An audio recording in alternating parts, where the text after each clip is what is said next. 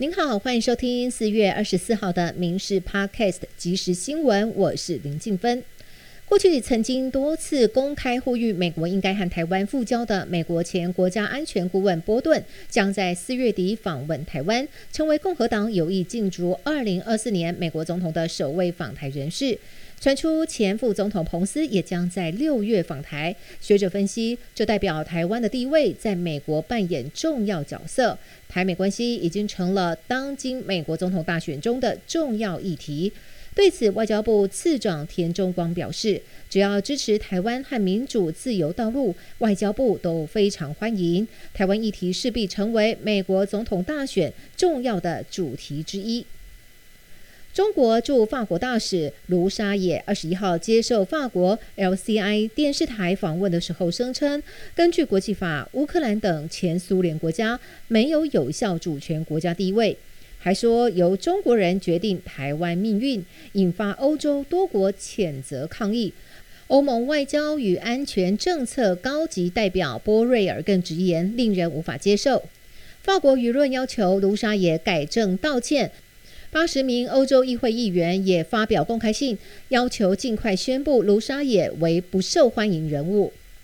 台海情势引发各国高度关注。欧盟外长波瑞尔日前投书法国媒体，内容提到台湾在经济、商业与科技都与欧盟有关，呼吁欧洲海军要巡逻台海，展现欧洲在这个绝对重要区域上自由航行的承诺。学者分析，中国作为引起高度反感，西欧已经拟相关战略，东欧更展现出高度对抗意志。而根据央视的报道，航母山东舰和辽宁舰近日分别在南海与西太平洋某处军演，刻意塑造首次有双航母进驻西太平洋军演大外宣，还声称惊动日本海军。然而假象却被自己人打脸，还遭各国专家吐槽，不太可能。代表民进党角逐明年总统大选的副总统赖清德，昨天出席台湾肾脏医学会演讲，讽刺国民党的国家认同就是精神分裂。以表态参选的红海集团创办人郭台铭，昨天晚上则是走访绿营大本营台南，与中南部民代同台造势。外界解读郭台铭频频在中南部拔庄，对此新北市长侯友谊今天受访表示，唯有同心齐力，国家才会安全。竹联帮红人会与华山帮疑似因为诈骗款项纠纷，双方人马十一天内共对开六十七枪，引起社会关注。警方专案小组锁定了红人会重要干部，绰号“金鱼”的林姓男子涉案，但林姓男子已经早一步出国前往东南亚。警方透过国际合作，掌握到林男最后出现在马来西亚吉隆坡。根据了解，检警已经透过管道要求林姓男子主动回台做说明。如果林男不配合，不排除注销他的护照，迫使他返回台湾。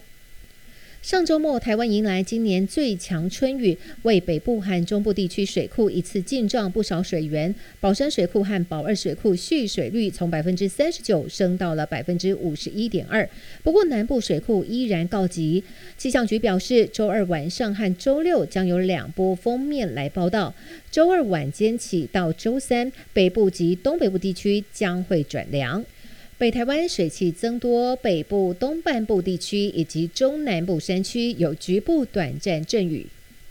高雄钢铁人球星林书豪日前接受专访的时候透露说，严重膝伤之后还能够健康在场上打球，归功于合作十三年的按摩师罗君玉。也曾经在社群分享右脚接受针灸治疗的照片，但对方却被踢爆在台湾无医师资格。台北市卫生局表示，针灸属于中医医疗行为，需要由合法医师来操作。如果违规，最重开罚一百五十万元。对此，经纪公司发声明表示，非常感谢大家的关心，说好以后在照顾自己身体的方面，一定会更加小心谨慎。